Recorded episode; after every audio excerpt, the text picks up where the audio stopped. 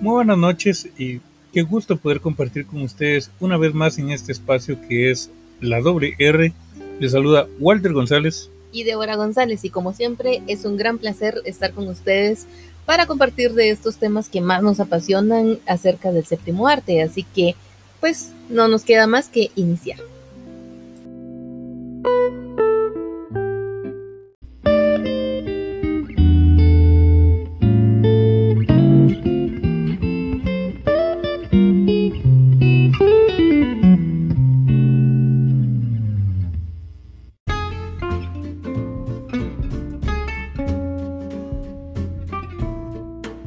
Vamos a continuar el día de hoy pues conversando acerca de Robocop.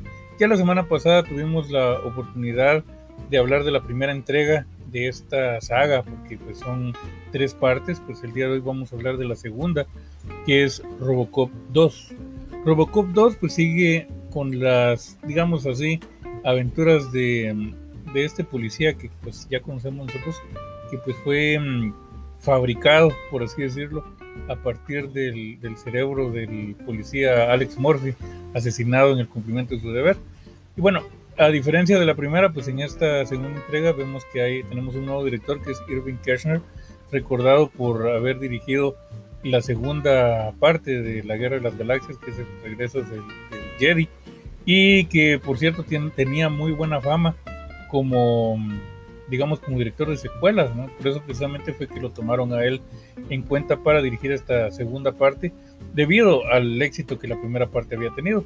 Esta segunda parte, en teoría, estaba mm, basada sobre una, un concepto que, de Frank Miller. Ustedes saben que Frank Miller pues es uno de los grandes del cómic, ¿no? Él fue quien desarrolló el, el cómic de los Watchmen y Sin City, para mencionar algunos de sus trabajos más reconocidos y que también pues fueron adaptados al cine. Em, en este caso pues varias de las ideas que él tenía fueron digamos modificadas o desechadas, pero aún así él hace un cameo en, la película. Frank Miller aparece de que es el, el que estaba diseñando las drogas, el digamos científico que estaba en el laboratorio creando las drogas y que Kane llega ahí a reclamarle eh, por por las drogas y luego vemos que muere en la explosión del, laboratorio. Pues ese es Frank Miller que está ahí haciendo un cameo. Y bueno, hablando un poquito de lo que trata Robocop 2, vemos que en esta película Robocop sigue con sus conflictos existenciales. Lo acusan de estar acosando a quien fuera su esposa. Mientras tanto, pues la policía está en huelga situación que hace que las cosas estén pues muy delicadas en la ciudad. Además pues de todo lo que ya sabemos hay dos conflictos que están de verdad destrozando a la ciudad. Por un lado está pues muy endeudada con la OCP de tal forma que esta empresa privada se vuelve o se, se está intentando convertir en propietaria de la ciudad. Mientras que por otro lado tenemos pues un narcoclan, por así decirlo, que es una organización terrorista que pues tiene dominio de la ciudad a través de las drogas, bueno, concretamente de una droga sintética llamada Nuke. El líder de esta de este narcoclan pues es un, tipo malvado que sale ahí que se llama Kane y pues que tiene como mano derecha un niño que se llama Hob y tiene también su novia, pues que ellos son básicamente quienes lideran este este narcoclan. Y bueno, básicamente este conflicto que hay por el control de la ciudad está pues entre la empresa privada que es la OCP y el narcoterrorismo.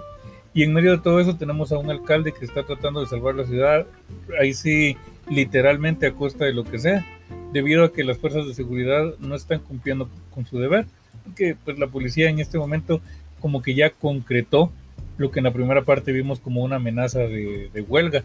Ya aquí vemos que sí, siempre sí se fueron a la huelga. Y bueno, lo que le quedaría entonces a la OCP por hacer pues es continuar con el proyecto de Robocop.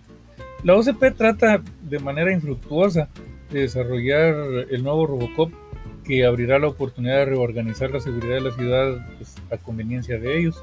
Pero resulta que este proyecto del nuevo Robocop es un fracaso y a la hora de la hora pues tienen que encargar este proyecto en manos de una psicóloga que está digamos muy bien conectada con el presidente de la OCP. Lo que ella hace, pues, es al final de cuentas tomar una decisión muy controversial y es pues utilizar ni más ni menos que el cerebro del líder de este cartel narcoterrorista que se llama Kane y es el cerebro de él el que utiliza para desarrollar a su nuevo robot.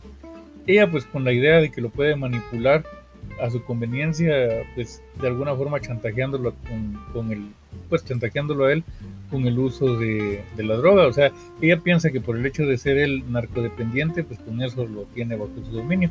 Las cosas al final pues terminan, digamos, muy diferente a como ella lo había previsto.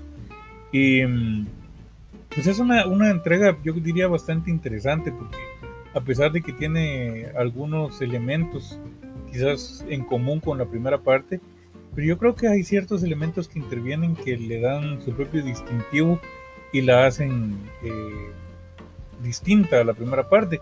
A pesar de que la crítica, pues la ahí sí que le, dio duro, pues le, fue bastante mal en la crítica. Pero yo creo que, que es un poquito, o, ha sido un poquito injusta la crítica. La, película en, en, cuanto a taquilla, pues no le fue mal, pero en cuanto a la crítica al día de hoy, pues no tiene, digamos, un como un buen lugar, ¿verdad? Eh, a raíz de todo esto. Fíjate que a mí me parece muy interesante esta película, la verdad, porque el, a pesar de que ya la dirección es pues de alguien más, ¿verdad? Ya no es Paul Verhoeven quien también la, esta. Eh, sin embargo, siempre se mantiene como que una cierta similitud en el estilo de la película sin llegar a caer en la imitación. O sea, yo siento que el director de esta película trató de mantener eh, siempre el estilo de Paul Verhoeven, pero a su propia manera. O sea, no, no, no queriendo imitarlo y no queriendo hacer como que exactamente las mismas cosas que se vieron en la primera parte. Eh, sin embargo, pues obviamente siempre mantiene mucha relación con la primera. Eh, se puede ver eso de como que el desarrollo de, de las, de la eh, de la trama de la primera película eh, en esta segunda, ¿verdad? Que incluso se va viendo cómo eh, la decadencia de la ciudad llega a tal punto que al final de esta segunda parte, o sea, la, la ciudad está en un completo caos de lo que se vio incluso en la primera entrega. Em, la verdad yo siento que sí, o sea, coincido con vos en el sentido de, de que es muy injusto la manera como han tratado Em, a esta película en cuanto a la crítica, porque dicen que de hecho es como que una de las peores secuelas que puede existir en, el cine. Y, bueno, el hecho de haber tenido 30% eh, de, en la crítica es como, o sea, demasiado, demasiado eh, severo lo que han hecho con esta entrega, que para mi gusto, o sea, es muy buena, la verdad. Y y muchos critican incluso el hecho de que en esta parte eh, como que la, eh, la, escena no, no está tanto en, Robocop, o mejor dicho que, Robocop no aparece tanto en cámara, ¿verdad? Sino que más bien eh, la historia de Robocop como tal y junto con su compañera Luis llegan a, a, quedar hasta cierto punto en segundo plano. Pero yo sinceramente no veo que sea algo malo, más bien se mira más interesante eh, porque en esta película es como que llegan a centrarse un poco más en la historia de la ciudad como tal y llegan a centrarse más en, el desarrollo también de, la, de esta industria, de la, de la OCP, y llegan a, como que enfocarse más en, en cuanto a, al poder que esta empresa está llegando a tener, que incluso hasta llega a convertirse en, en dueños prácticamente de la ciudad como tal y, que quieren incluso eh, privatizarla. Y, bueno, de hecho al final pues eh, aparentemente sí lo logran. Exacto.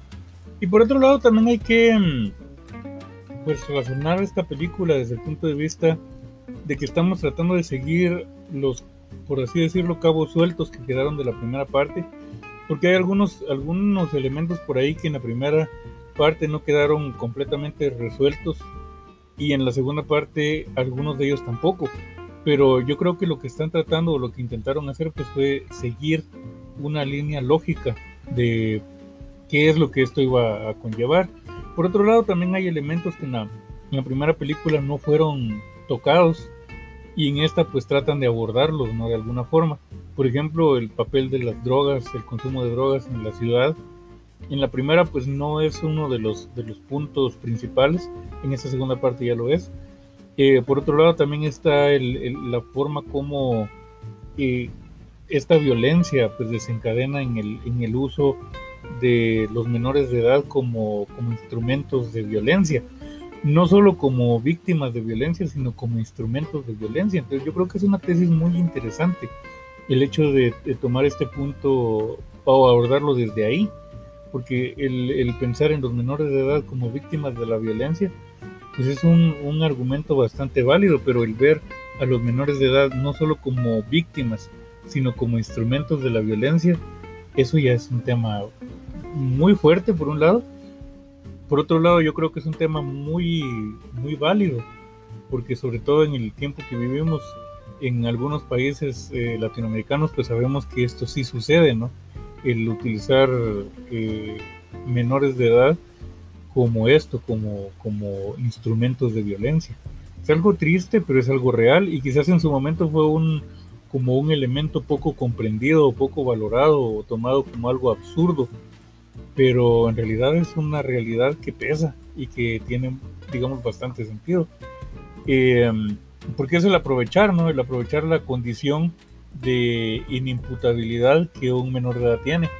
Y, y, en la película pues se ve reflejado incluso de esa manera, ¿no? Cuando viene este niño que es uh, Hub y mm, apunta con un arma a Robocop y cuando Robocop identifica que es un menor de edad, pues no le dispara porque no lo puede hacer, ¿no? entre sus directrices pues está el, el, respetar la vida de, de, un menor de edad, entonces él no podría hacerlo, entonces aquí es donde vemos que está mm, esta banda criminal pues aprovechando ese estatus para utilizar a, a un menor de edad como un instrumento de la violencia. Luego vemos también, por ejemplo, en el, en el caso del equipo de béisbol, que son un grupo de niños, y entran a una tienda a, hacer pues, destrozos ¿no? y, a, y a asaltar la tienda, pero vemos que ellos no están actuando por sí, sino que hay un adulto que es el que los está pues organizando, ¿no? que es como quien los lleva ahí a cometer estos, estos eh, actos delictivos. ¿no? Entonces,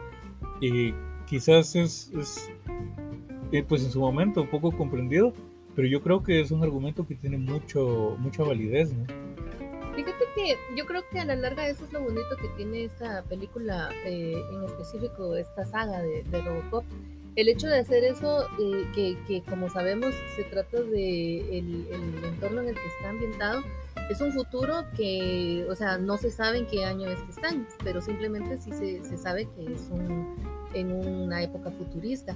Entonces yo creo que eso también lo hace eh, como para que uno pueda identificarse sin importar en qué año uno lo esté viendo o en qué lugar uno lo vea, porque como dijiste, o sea, lamentablemente hay muchas cosas que, se reflejan en la película que en nuestros países pues sí se vive, porque incluso en esta segunda entrega también se hace un, eh, eh, se aborda el tema también de, de, la corrupción de una forma pues más más fuerte, diría yo, incluso también la impunidad, ¿verdad? De que se ve en el caso de los directivos de la, de la OCP, que, que al final, pues, eh, a pesar de que sí eran ellos eh, los responsables de, de toda la en primer lugar, de todo el caos que se estaba viviendo en la ciudad, porque recordemos que ellos, pues siendo prácticamente los dueños de la policía, estaban, eh, pues de alguna forma, em, afectando, ¿verdad? Estaban de alguna forma eh, eh, haciendo que los mismos miembros de, la policía pues estuvieran en huelga, que esto hacía que, que, hubiera pues más delincuencia en la ciudad y esto a su vez hacía que la ciudad pues se viniera en decadencia. Y esto también venía a su vez que, que la ciudad se estuviera endeudando cada vez más con ellos a manera de que ellos de alguna, de, en algún momento pudieran tomar el control y pudieran ser los dueños de la ciudad y que querían pues obviamente privatizar de todo, ¿verdad? Y, y, lo mismo, o sea, ya incluso al final de la película se ve que ya el, mero caos, ¿verdad? Cuando ya sacan al segundo Robocop y que hace todos los destrozos y todo el asunto, que ellos también eran los responsables y sin embargo eh, estaban buscando la forma como conseguir un chivo expiatorio a quién culpar de todo esto para pues ellos salir bien librados al final de cuentas, ¿va? Y eso pues también tristemente es algo que, que, que no es, ahí sí que creo que tal vez es un secreto a voces, ¿verdad? En todos los países donde podemos ver este tipo de, de, situaciones donde también, o sea, se sabe quiénes son, pero siempre hay un chivo expiatorio a quien poder inculpar de todo esto. Eh, esto sí me, me, llama a mí la atención de esta película, como te digo, los temas que abordan siento que son un poco más eh, fuertes y, y, siento que son un poco más pues, palpables a, a cualquier sociedad. Claro que sí, hay una secuencia que es muy interesante casi al principio de la película. Y yo creo que esta secuencia, si la viéramos con atención, nos daríamos cuenta que sintetiza toda la, toda la problemática. Eh, está una mujer que está, bueno, una anciana, que está llevando una carreta llena de latas, ¿no? Y un carro pues casi la atropella. Y llega un, un tipo a, hacer como que le está ayudando, cuando en realidad lo que quiere es robarle el bolso y quitarle el dinero y se va con, con las pertenencias de la viejita, ¿no? Y después, pues mientras que él va con el dinero y todo, le caen un par de, mujeres de la calle, ¿no? Un par de prostitutas, y lo empiezan a golpear y le quitan las cosas, ¿no? Y mientras ellas van caminando, pues hay una explosión y, y pues son unos ladrones que están asaltando una tienda de armas. Entonces es así básicamente, digamos, esto es como una metáfora la que quiso, la que pues intentaron meter, donde están explicando más o menos la misma dinámica social que está sucediendo, porque mientras que hay grupos que son los que al final de cuentas son la víctima de todos los demás, están otros, o sea, como dicen, ¿no? Que el pez pequeño es comido por el pez grande, ¿no? Entonces, luego viene un grupo y, y, comete su fechoría o hace sus cosas, y luego viene otro grupo, pues, hablo claro de grupos de poder, y se aprovecha de esto y, y, así, ¿no? Y vemos que en la película pues esto sucede claramente, ¿no? Vemos por un lado que tenemos a los narcoterroristas, y tenemos por otro lado esta empresa privada y que no sabemos en realidad que hay, hay quien está trabajando en favor de otros sin saberlo. Entonces, yo creo que es eso, ¿no? El, el, como que el entender que hay, digamos, como que hay poderes que son los que están moviendo los hilos detrás y no, no se sabe en realidad quién es, ¿verdad? O quién está trabajando para quién, o qué es lo que está sucediendo. Y sí, tal como decías, la cuestión es de que esta película, yo creo que lo que trata de hacer es como de, de, darnos a entender que toda esta historia tiene, digamos, la, la, idea de Robocop y del proyecto de Robocop, todo eso como, como un pretexto para hablarnos un poco acerca de la, de la dinámica social en, pues, en el medio de la violencia, del caos, de la privatización de los recursos y de, de, la, digamos, como, como del aprovechamiento también de los, de los grupos de terror como medios para tener poder. Entonces, en realidad son temas muy fuertes y temas muy sociales, o sea, muy relacionados con la sociedad de su tiempo y era como una aproximación o una intención de pensar a dónde es que pues estas situaciones nos iban a conducir. Porque como decís, el tiempo queda digamos, muy indefinido, pero es claro que estamos hablando de un posible futuro. Entonces yo creo que la intención, y, y bueno, aquí pues estamos hablando de guionistas diferentes, eh, no son los mismos de la, de la primera entrega, pero ellos están tratando de seguir, como decía yo, la línea que se había trazado en la primera parte. O sea, bueno, vamos en esa línea y qué, qué es lo que va a seguir, qué va a pasar con esto.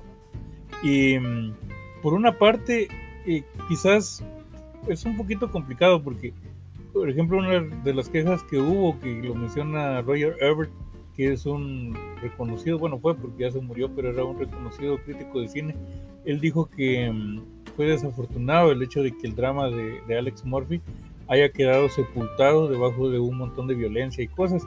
Y en realidad no tan así, porque la, digamos, el, destino de, Alex Murphy sí termina, o sea, tiene un final en, Robocop 2 eh, pero el asunto es que queda esa historia un poquito de lado y, el final de esa historia pues está contada de una manera un poco fría. Yo creo que tal vez fue mm, con intención el hecho de dejar esto cerrado de una manera un poco sin gracia, por decirlo así, pero al final de cuentas es un final, porque al final de cuentas también este tipo de cuestiones de un carácter, digamos, más bien personal, pues no tiene, no resulta teniendo tanta importancia cuando lo consideramos a la par de problemas que son socialmente más relevantes, ¿no? Es que yo, yo creo que eso es lo bonito que tiene esta película, porque me parece interesante el hecho de que esta película en sí, o sea, es una gran crítica social la que nos da, eh, como decís, tal vez de, con el pretexto de ver eh, a Robocop y, a su, y en, sus pues en sus nuevas aventuras, ¿verdad? Pero que al final em, es eso, es una crítica social, porque pues, también te digo, o sea, lo interesante que, que me llama a mí pues, la atención es el hecho de de todos estos temas, como te decía, no solo que abordan el hecho, el, tema de la corrupción, el tema de la impunidad, sino que también aborda temas como eh, pues el, poder, ¿verdad? Que quienes tienen eh, el poder o quienes podrían hacer algo por ayudar eh, de alguna forma a la sociedad, no lo hacen. Y no lo hacen por, obviamente, por intereses propios, porque no les conviene, ¿verdad? Porque tener a una ciudad en un completo caos es tenerlos oprimidos para ellos pues poder tener eh, totalmente el control de, de, ellos, ¿verdad? Que es lo que se ve como te digo en la película. Em, y me gusta eso de que también lo aborden desde el punto con la doctora, que ella también, o sea, no le importaba eh, hacer qué cosas con tal de ella poder tener eh, como que su capricho de hacer su, su Robocop sin importar siquiera utilizar, pues ahí sí que em, a un ser humano que era un delincuente y que incluso se sabía que era un delincuente y le decían que iba a ser pues imposible que pudiera tener éxito su proyecto si utilizaba a una persona con trastornos mentales como era en el caso de, de Kane.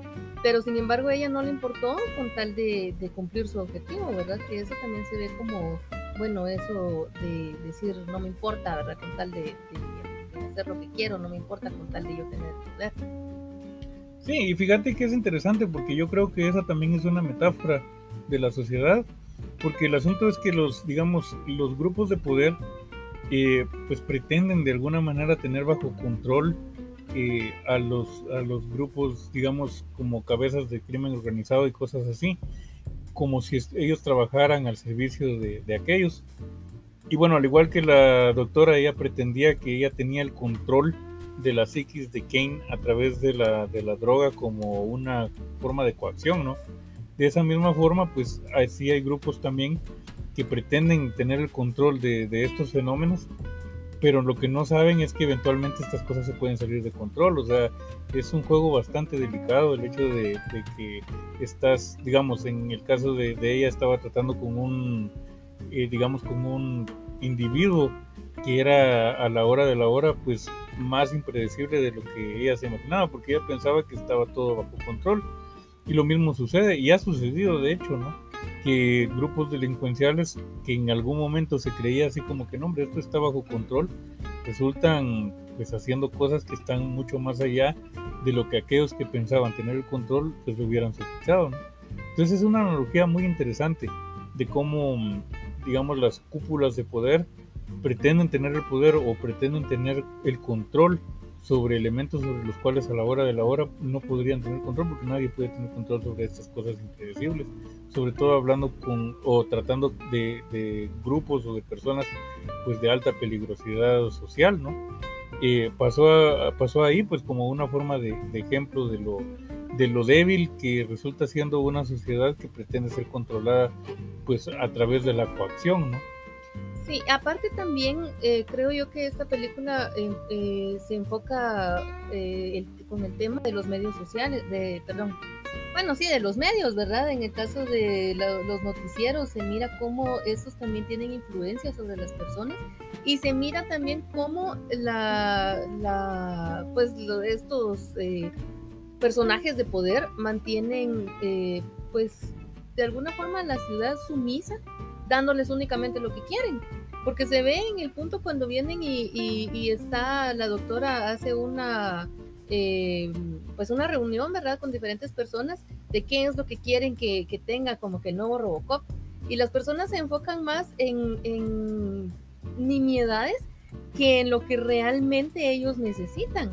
Porque se enfocan en que, en que Robocop pues sea amable, en que sea este eh, bueno con, con, los niños, que incluso que sea un portavoz del medio ambiente, Eh, y todas estas cosas que tal vez no es que no sean importantes, ¿verdad? Pero en el punto en el que estaban en la ciudad, en el caos en el que se encontraban, pues era lógico que lo que realmente ellos necesitaban era tener a alguien que pudiera eh, brindarles esa protección, ¿verdad? Y brindarles la seguridad. Y sin embargo ellos era como simplemente no se daban cuenta y simplemente lo único que querían era ver pues un robot bonito, ¿verdad? Alguien que, que fuera amigable y que fuera tuviera una buena imagen pública, que lo que realmente ellos necesitaban. Y otra escena donde también veo yo que, que se enfoca también en esto, en el, en el eh, control de los medios, es cuando viene el, el eh, al alcalde y se pone a hablar en contra de, del directivo de la OCP y vienen todos los, los, periodistas que se encontraban en la sala y lo que hacen es callarlo y hacer que se siente y así como que prácticamente no les importa lo que él quería decir.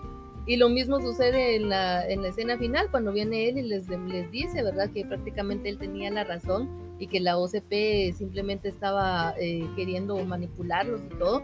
Y lo mismo, o sea, cuando aparece Robocop, creo que es el que aparece y vienen ellos y se desvían todos la atención hacia, hacia Robocop y prácticamente lo dejan hablando solo, vamos otra vez al mismo punto, ¿verdad? Como decir, em, vamos a, o sea, esto no interesa a pesar de que sea eh, como que el tema, eh, como que sea la verdad, a pesar de eso no interesa y lo único que queremos es, lo que vende, ¿verdad? O sea, se puede ver eso también.